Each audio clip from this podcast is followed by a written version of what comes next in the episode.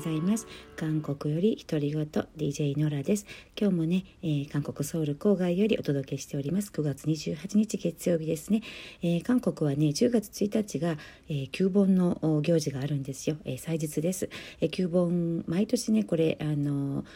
えっ、とこっちでは陰暦って言って旧暦で、えー、お盆をね、えー、行事をやるので法事とかね帰省したりやりますので、えー、毎年ね、えー、暦によって変わるんですけれども今年は10月1日が、えー、旧盆、えー、8月15日ね旧暦でで当たる日なので、えー、今週からもう9本連休のムードが漂っています。で9本連休ね大体会社によっては違うんですが、えー、今年はね平均で4泊5日ぐらいは休めそうな感じです。うちの夫の会社は明日からもう1週間連休に入ります。でね毎年だったら9本連休は田舎の実家に帰省するというのがあの定番なんですね。民族大移動って呼ばれていて、えーと、結婚している人だったらまず夫の家に行ってて、えー、チェーサと呼ばれる法事をやってね、えー、12泊泊まって次に、えー、奥さんの方の実家に行ってそしてまた、えー、ソウルに、えー、戻ってくるという民族大移動。本当に大変ですよ。私も最高12時間かけて、えー、夫の田舎に行って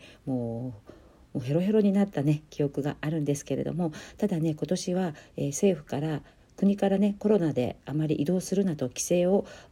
自粛してくれと言われているので、えーと田舎にね帰省しない人がすごく多そうです。で、え飛行機とか、え KTX と呼ばれる高速列車の切符も窓際の席しか売らないということで切符の数もすごく少ないですしもうそもそもね帰省自体をしないでくださいという雰囲気なので、えー、っと今年は実家に田舎に帰らない人が多くて高齢の民族大移動の様子は見られないだろうなと思います。でもね残念だという声もあるんですけれどもお嫁さんたちねあの夫の実家に行ってもうすごい大々的にチェサと呼ばれる法事のね食べ物の用意とか親戚のこうおもてなしとかにもうすごい疲れるという週もたくさんいるのでもう毎年ねこの時期になったらもう憂鬱だな行きたくないなっていう声続出です。でも今年はコロナを言い訳に、えー、と実家に帰省しないということで実は喜んでいる主婦が多いというのも現実です。でまあねあの本当に嫁の、うん、お仕事というかねまだまだ儒教の影響で韓国では、えー、旧盆と旧正月は夫の実家でこうね仕事法事の料理、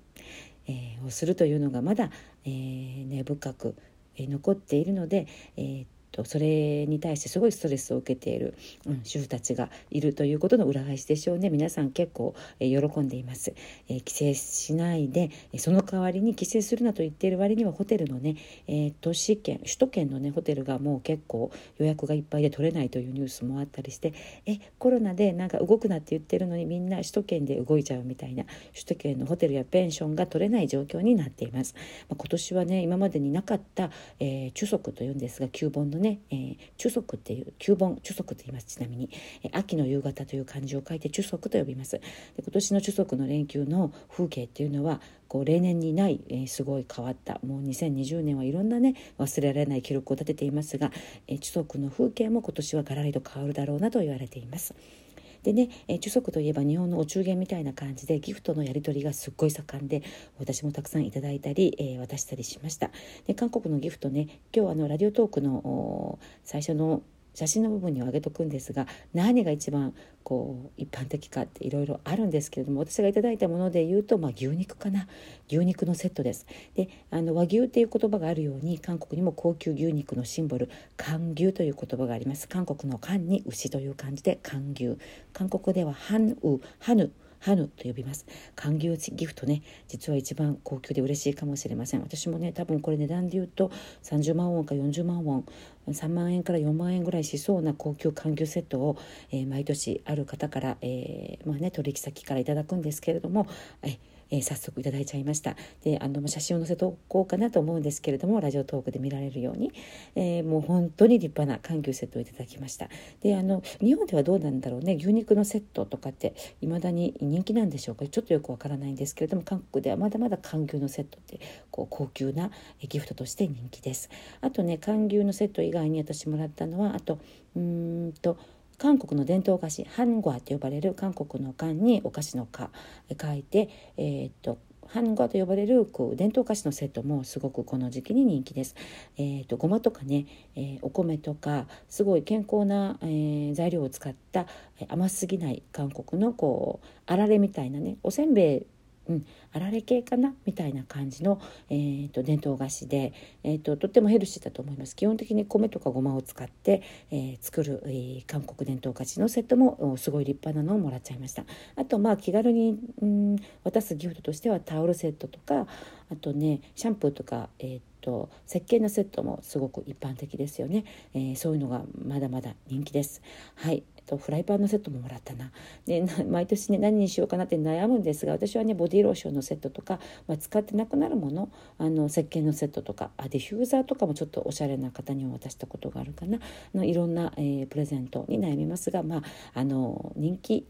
1234を言えと言ったらまあ多分そうだな缶牛牛肉のセット。それからえ石鹸とかシャンプーのね日用日常生活セットみたいな、えーまあ、1,000円台2,000円台からあるのでシャンプーリンス、えーと、ボディローション石鹸などあと歯磨き粉などがねこうトータルで入っているセットそれからあとハンガーと呼ばれる韓国伝統菓子のプレゼントも多いですよね、えー、そういうのが一般的な日本でいうお中元、えー、9本ね、えー、著足のギフトだと思います。でねあの著足に関して、まあ、ギフト以外にはそうだなさっき言ったお料理、えー、独特のおお料理の文化、まあ、法事チェサと呼ばれる法事をするのでね大変です。もうすごいもうお嫁さんたち大変だと思います。もう大量の果物大量のナムルそれからスープに揚げ物にお餅の用意、えー、あと栗とかもいるし夏目もいるな。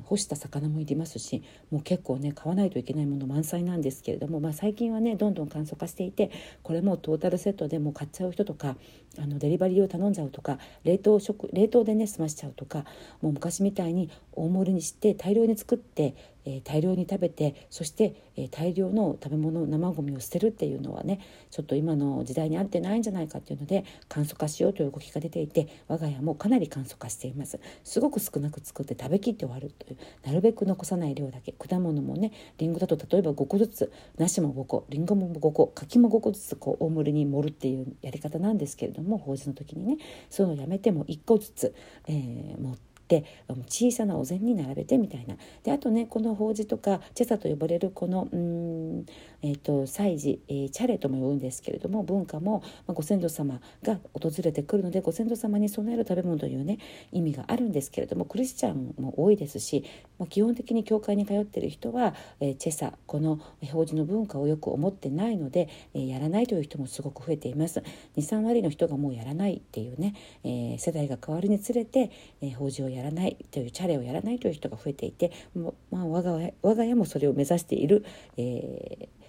タイプですね。徐々に縮小していていずれはやめたいなとこの儒教文化必ずしも良いことばかりではないご先祖様をこう思うやり方としてあまりにもね形式が先立っている儀式がねこう大げさすぎて嫌だなというふうに我が家では思って、えー、縮小させる傾向にあります。どうなるんでしょうねこれから。もうねそういうの一切やめて、えー、っとチェサの、うん、こういう儒教文化チャレのこうルーツとか調べていたら、えー、結構バカらしいっていうかこう中国から渡ってきてすごいそれがこうどんどんどんどん形式形式ばかりが大きくなっちゃってみたいなことが分かってきたので、えー、私たちの家庭でもそれをどんどんちっちゃくして無駄をなくそうというふうに思っています。まあね作りすぎ食べ過ぎそして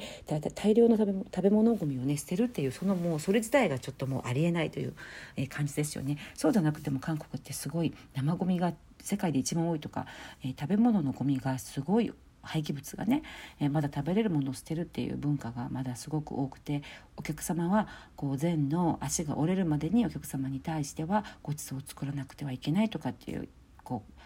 言葉もあるぐらいねこうたくさん作ってたくさん食べてたくさん捨てるみたいなそれはねどんどん変わっていくべきだなと思うし実際ね若い人たちの、え考え方は変わっているなというふうに思います。ちなみにね食べ物ごみって韓国ってただじゃないんですよ捨てるのは、えあのお金がかかる、えつまり、え生ごみだけ食べ物のゴミだけ別のゴミ袋を買わないといけないんですね。で、えー、っとそれは有料でもちろん。1枚いくらぐらいするのか何十円だったと思うんですけれどもこう生ごみ食べ物ごみだけ別途捨てないといけません。で、ゴミステーションマンションとか集団住宅、え一般の一戸建ての住宅街でも食べ物のゴミを捨てるためのその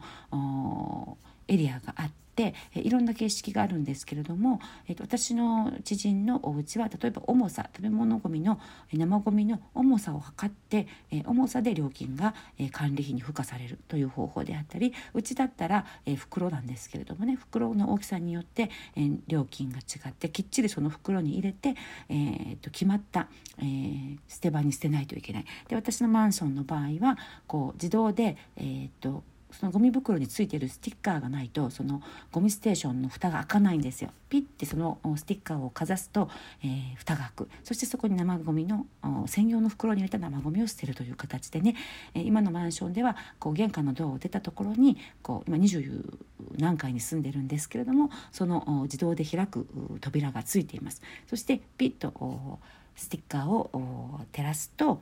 こうドアが自動で開くという感じ。そこに生ゴミのゴミ袋を捨てるというね、えー、結構便利なんですね。1回目で降りていかなくてもいいので。とにかく生ゴミは別途で、えー、有料で捨てるということなので皆さん、えー、食べ物ゴミをねなるべく出さないようにしようという意味でもねいっぱい食べて、えー、いっぱい残して捨てちゃおうというのもどんどん変わっているなというふうに感じます。ということでね、えー、今回ちょっと話が飛びましたけれども中足秋の夕方と書いて旧盆のことを韓国で中足と言います今週から中足旧盆の連休の雰囲気が盛り上がっている韓国ですけれども今年はコロナでね例年とは違った雰囲気の旧盆の風景になりそうですまたそれについても追ってレポートしたいと思います。では今日も皆さん良い一日をお過ごしください。韓国 DJ ノラでした。さようなら。アンニョン。